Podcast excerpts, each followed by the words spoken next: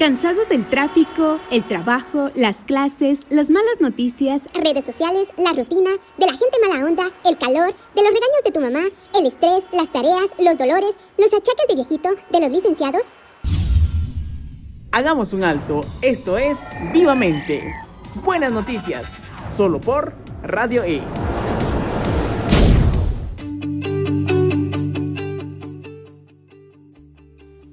Buenas tardes amigos, es un placer estar compartiendo con ustedes este bello programa. Les saluda Oscar Sinay. Y Janet Chávez.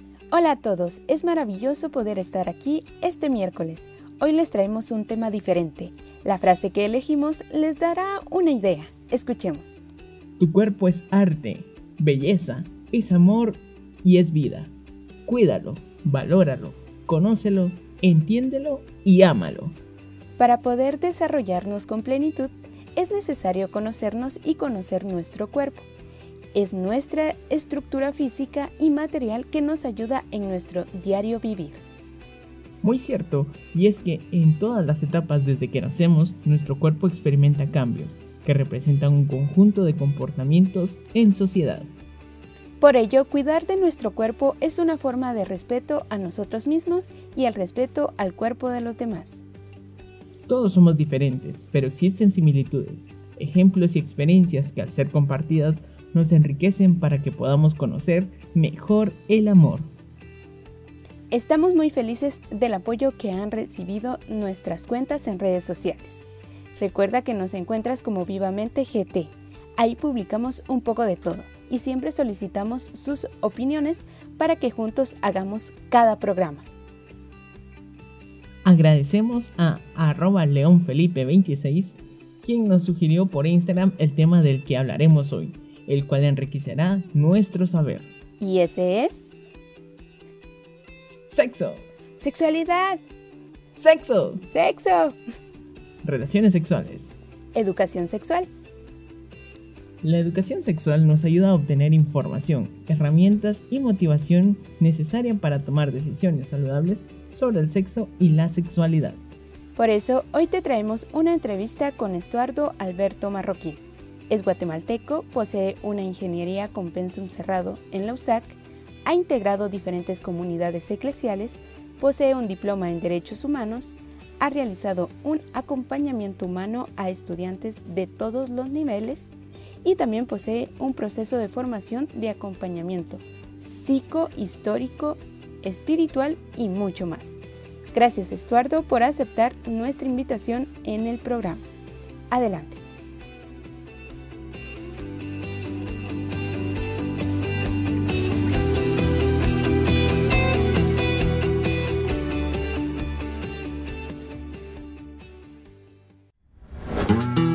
Eh, tu experiencia, o sea, cómo has convivido con los jóvenes, así en relación al tema. Ok. Bueno, este.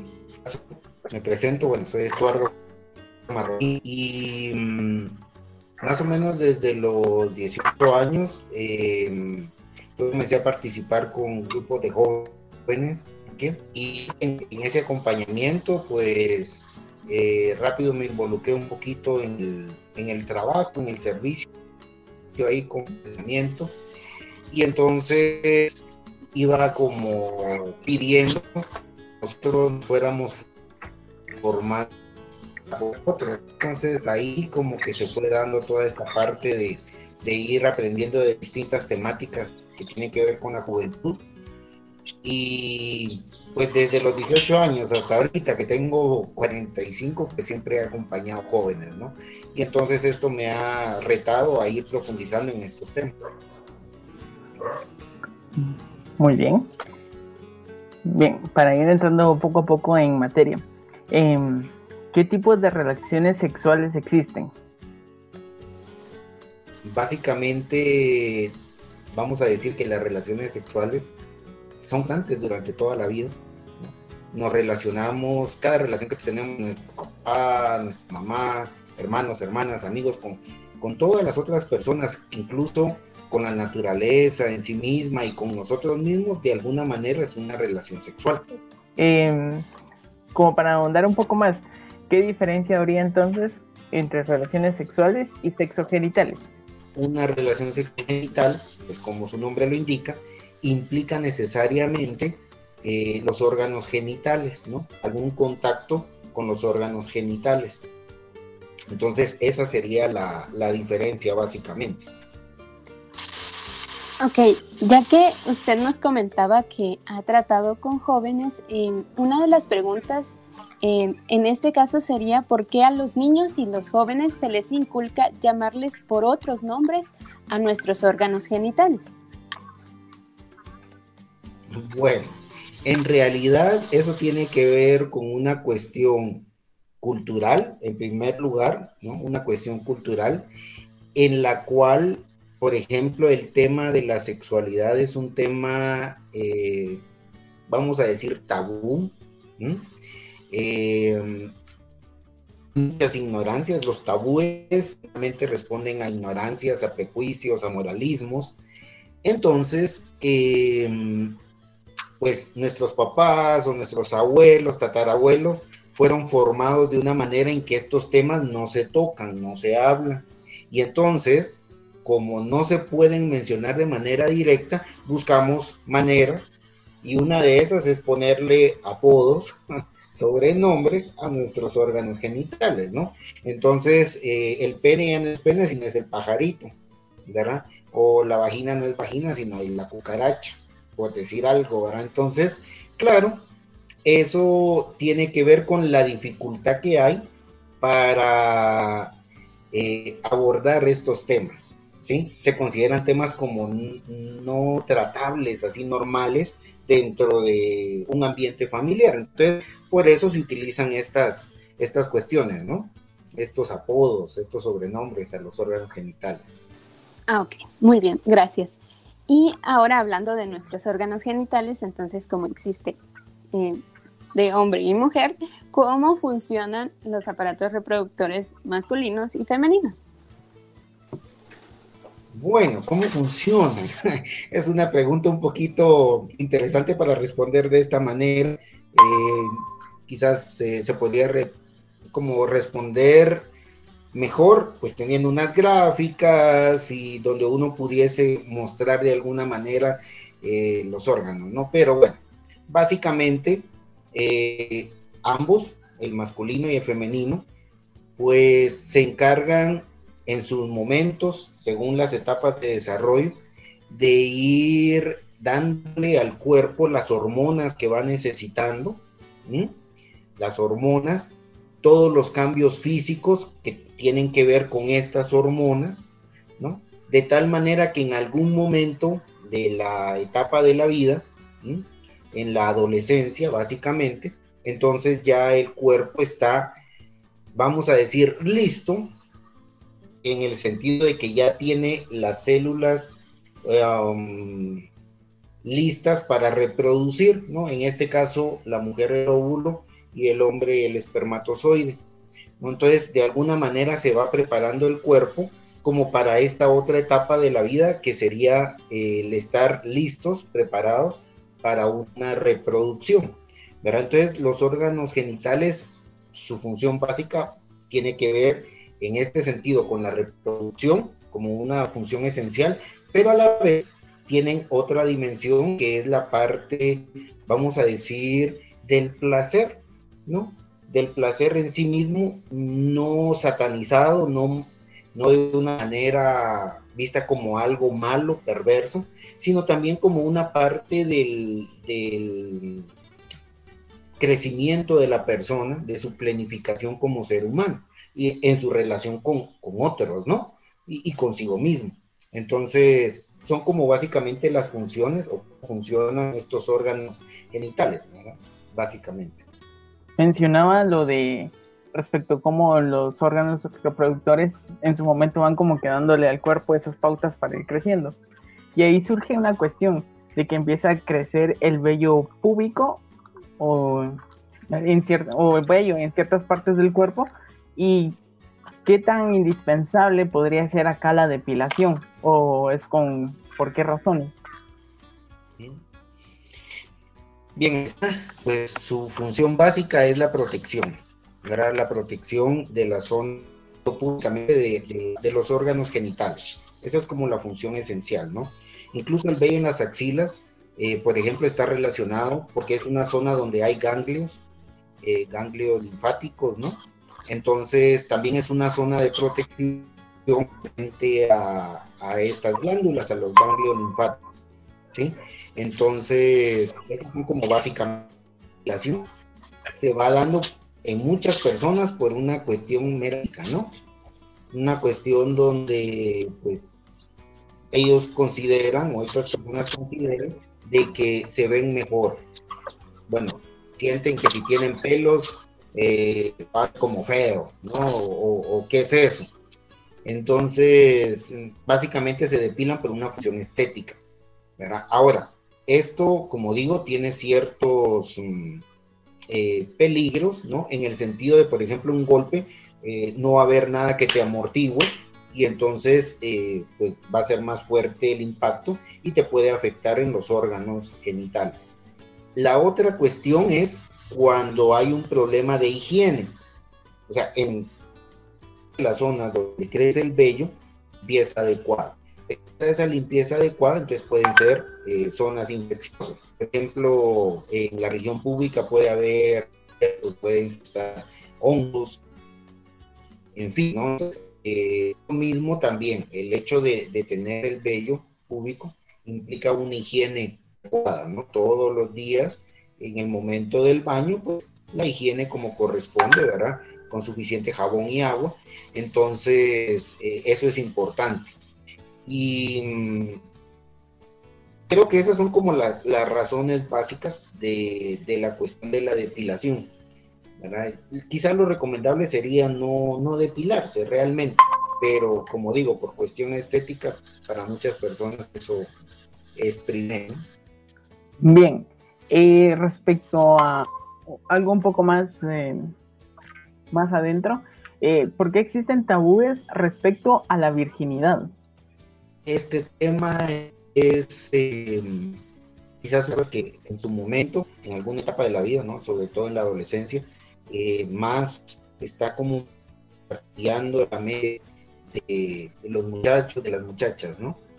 Em, el tema de virginidad, digamos que culturalmente, unido a lo religioso, se le ha dado mucho énfasis en, ciertos momentos históricos y en ciertas culturas, y obviamente en determinadas religiones.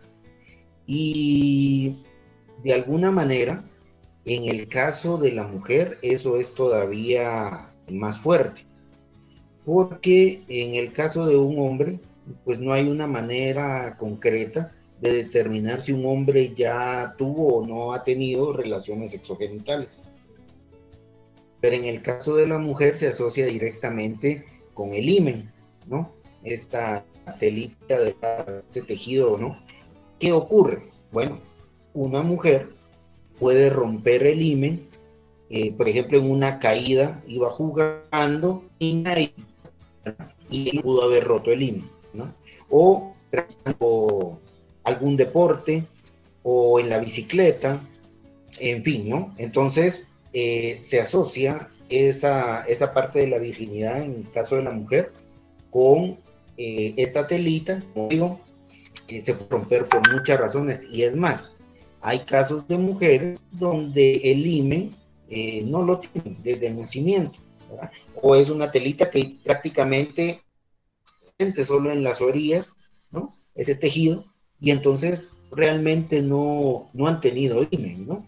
Entonces, eh, culturalmente se tiende a denigrar, mm, se tiende a eh, estigmatizar una persona, a una mujer específicamente, que no es virgen. Entonces se quiere que las mujeres pretenden que las lleguen vírgenes al matrimonio, ¿verdad? Y resulta ser de que por el otro lado también se quiere que los hombres ya vayan experimentados. Entonces es una cuestión bastante eh, compleja y contradictoria, ¿no? Porque quienes hacen que pierda la virginidad una mujer es un hombre. Pero los hombres no tienen problema para llegar vírgenes al matrimonio, ¿no?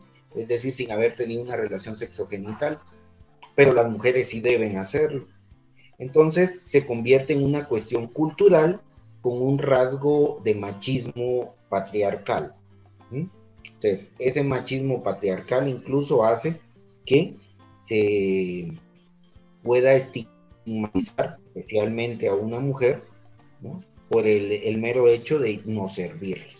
¿verdad? Entonces, eh, no precisamente, hago, hago ese énfasis, no precisamente una mujer que no es virgen o que ya no tiene limen, vamos a definirlo de esa manera, que ya no tiene limen o que está roto, es porque ha tenido relaciones sexogenitales. Y por otro lado, eso no le quita a la mujer, si es o no es virgen, si ha tenido o no ha tenido relaciones sexogenitales, no le quita dignidad. ¿verdad?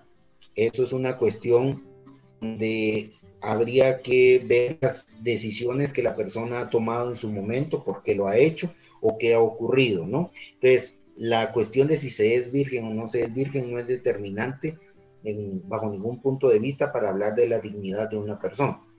Entonces, eh, eso ni le quita ni le pone, vamos a decir, en esencia, al ser humano ni le quita ni le pone.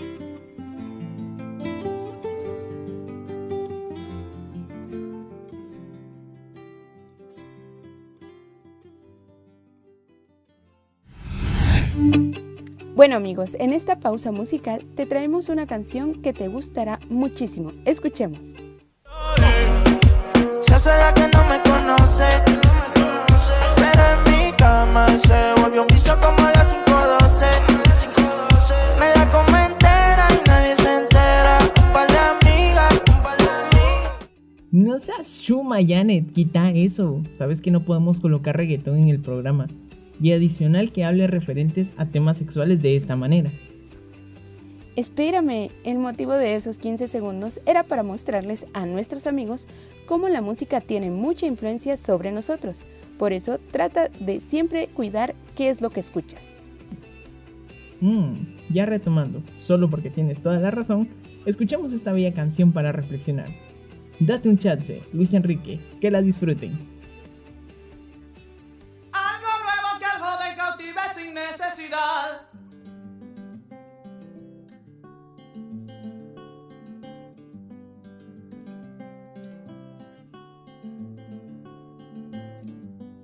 Cuentan amigo que no dejas la coartada, que sigues metiéndote en camisas de once varas, que no quieres nada con lo bueno, que lo bueno para ti no vale nada.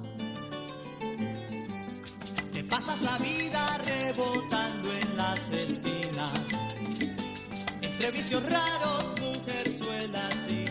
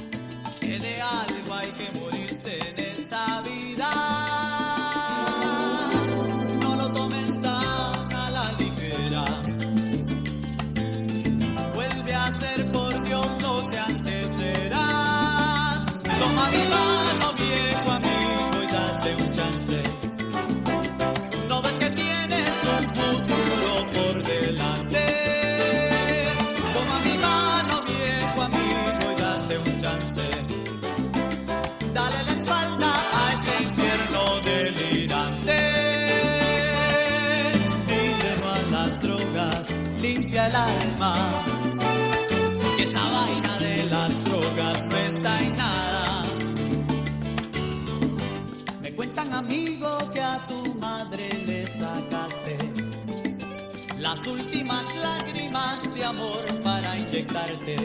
Que la calle a veces es como Sodoma. Tu madre ha dicho que, que te perdona lo tomes tan a la ligera. Vuelve a ser por Dios lo que antes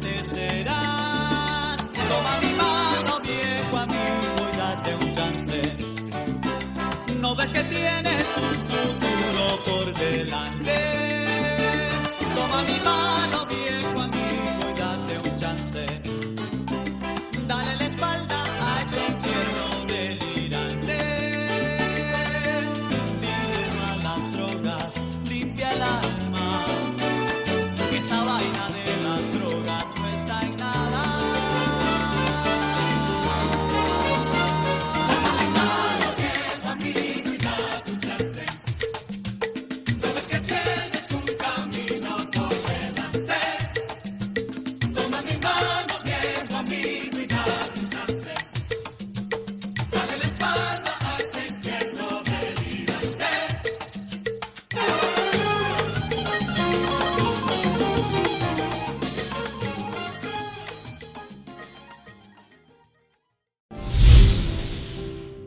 Ok, muy bien. También teníamos otra pregunta que era acerca de los sueños húmedos, que nos pudiese explicar por qué sucede o en qué épocas o en qué edades o ampliarnos más esa información, por favor. Bueno, básicamente eso se da en el momento de la adolescencia. Eh, vamos a decir entre los 13, 14 años hasta los 18, 19 inclusive, es bastante frecuente que esto se dé. Eso no quiere decir que no se pueda dar más adelante, podría ser, ¿no? Podría ser, pero digamos que lo más frecuente es en esas edades y tiene que ver porque todas tus hormonas se activan en el momento de la adolescencia y entonces comienzan a trabajar a todo vapor, a todo vapor, ¿no? Por ejemplo, eh, los hombres tenemos una pequeña bodega, vamos a decir así, ¿no? Es la vesícula seminal, y esa bodega, pues como se está produciendo mucho espermatozoide eh, en cantidad, ¿no? Entonces, esa bodega en algún momento se llena, ¿verdad? Y como se sigue produciendo, eso manda una señal al cerebro y en las noches, durante los sueños, pues de alguna manera el cerebro se las ingenia, ¿verdad?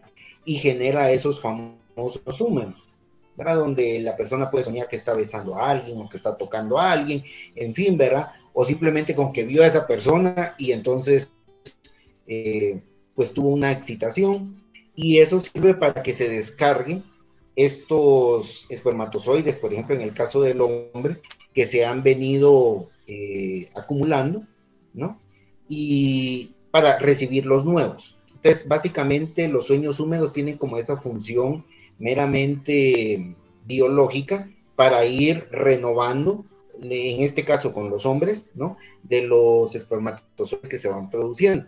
Tengo amigas que también han experimentado sus sueños húmedos y pues obviamente ahí no tiene que ver tanto con, con una descarga, por ejemplo, de óvulos o qué sé yo, porque pues es distinto el proceso en la mujer con, el, con la menstruación, tiene su ciclo. Pero sí, de alguna manera eh, son momentos en que pueden lubricar o qué sé yo, y lo pueden manifestar en algún momento, en algún sueño, ¿no? Entonces, eso tiene que ver con los sueños húmedos, es algo totalmente normal, es parte del proceso de, arranque, vamos a decir, de, la energía del cuerpo, de la energía sexual, y esas hormonas que, están funcionando a todo vapor, ¿no? Ok, buenísimo, gracias. Otra pregunta sería, ¿y la masturbación tiene sentido?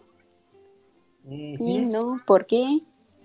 Bien, de hecho, la masturbación eh, como parte del proceso de crecimiento y de autoconocimiento, eh, sí tiene una función porque de alguna manera estás aprendiendo a conocer tu cuerpo, eh, sobre todo con respecto a los órganos genitales y cómo funciona el cuerpo, ¿sí? Cómo es mi cuerpo.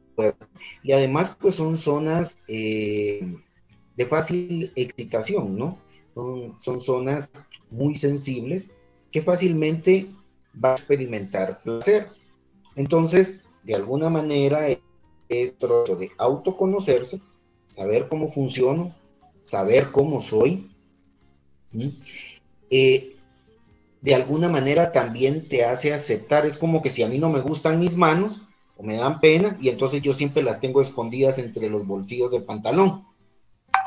Esta parte de mi cuerpo la estoy como, como negando, como bloqueando, ¿no? Entonces los genitales también de alguna manera durante el proceso de la adolescencia deben como terminar de integrarse al cuerpo, sobre todo con estas nuevas funciones que están desarrollando, que se van preparando de alguna manera para la reproducción y también para la experimentación del placer como algo vital de la vida, algo que te va a generar otras hormonas, que te va a dar sensación de, de placer o de alegría o de bienestar en, determinados momentos, ¿no? Entonces, eh, en ese sentido, la masturbación es un proceso totalmente natural. Sobre todo en la etapa de la adolescencia, como decía, 12, 13 años en adelante, ¿sí? Normalmente se cree que eh, eso podría pertenecer solo a los hombres y no tanto a las mujeres. Sin embargo, cuando se tiene la oportunidad de conversar, con mujeres, también ellas lo experimentan, solo que es una cuestión como a veces más difícil de expresar y de comunicarla, por lo que decíamos, ¿no? Esos tabúes que se manejan.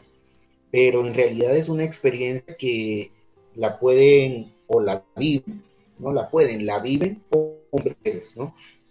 Algunos con mayor intensidad, otros con menos, todo depende también de los valores, porque a veces hay muchos moralismos, sobre todo desde el ámbito religioso, condenan esto como algo perverso, satánico, en fin, ¿no? Y comienzan a generarse un montón de, de, mentiras alrededor, como que si haces eso, entonces ya no vas a seguir creciendo, o si haces eso, te vas a volver loco, o si haces eso, te va a castigar Dios, o si, bueno, un sinfín de cosas que, como digo, responden a un montón de prejuicios, de ignorancias, eh, de un modelo cultural eh, bastante machista. Entonces, eso va como haciendo que estos temas se les satanicen en lugar de abordarlos como algo natural y, y, y, asumirlos así, ¿no? Para, para ir creciendo con bastante madurez e integridad. Hay casos donde eso puede incluso ocurrir, obviamente con mucho menos frecuencia, eh, ya siendo adulto, depende de las circunstancias, eh, la realidad que vive la persona. Bueno, puede darse también eso. ¿no? Incluso matrimonios que te cuentan que en algún momento de su etapa matrimonial, eh, eso también es una práctica que pueden tener entre ellos por distintas circunstancias, ¿no? El problema es cuando se te convierte y entonces es algo que ya no puedes controlar y entonces te absorbe ya no te deja relacionar, estás totalmente penetrado en eso, no te relacionas con otra persona, sino solo conmigo, conmigo mismo y conmigo mismo, entonces ahí sí se convierte en un problema.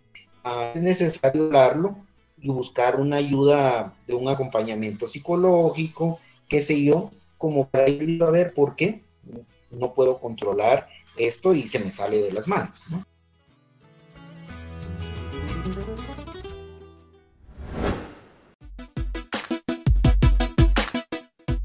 Tecnológicamente.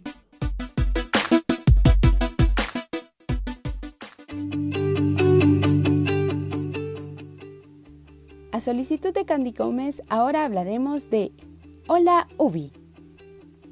Ubi fue creado por PSI y Úsala Bien para asesorarnos sobre anticonceptivos, salud sexual y referirnos a un servicio de salud para jóvenes.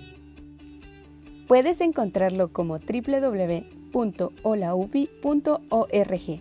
Te proporcionará información rápida, confidencial y gratuita. También te la compartiremos por redes sociales para que la tengas más a la mano.